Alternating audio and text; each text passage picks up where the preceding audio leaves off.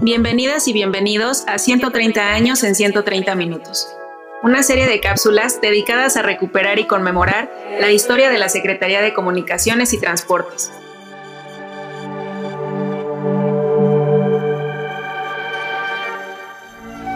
Hoy hablaremos sobre la situación actual del correo postal. En el siglo XXI, el correo postal se enfrenta a la competencia del mundo digital y la comunicación por Internet. El correo electrónico ha ganado terreno a la comunicación epistolar, convirtiéndose en uno de los recursos más utilizados, al igual que las redes sociales y los mensajes instantáneos.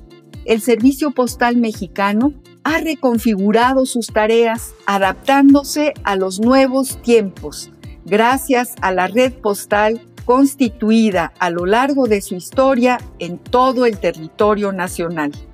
Si bien ha conservado la entrega de recibos de luz, agua, telefonía y bancos, también se ha abocado a la mensajería y paquetería con servicio de entrega personal, Además, el envío de cartas, postales y giros a nivel internacional. En el mercado de mensajería, el correo ofrece las tarifas más económicas, lo cual permite que usuarios con recursos limitados accedan a sus servicios prescindiendo de las empresas privadas.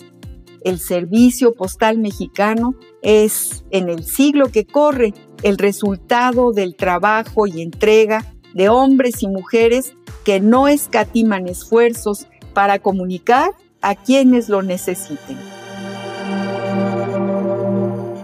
Entérate de esto y más en El Mirador y consulta el tiempo y su memoria para tomar el pulso de 130 años de historia de la Secretaría de Comunicaciones y Transportes en el micrositio elmirador.sct.gov.mx. Gracias por escucharnos y hasta un nuevo episodio.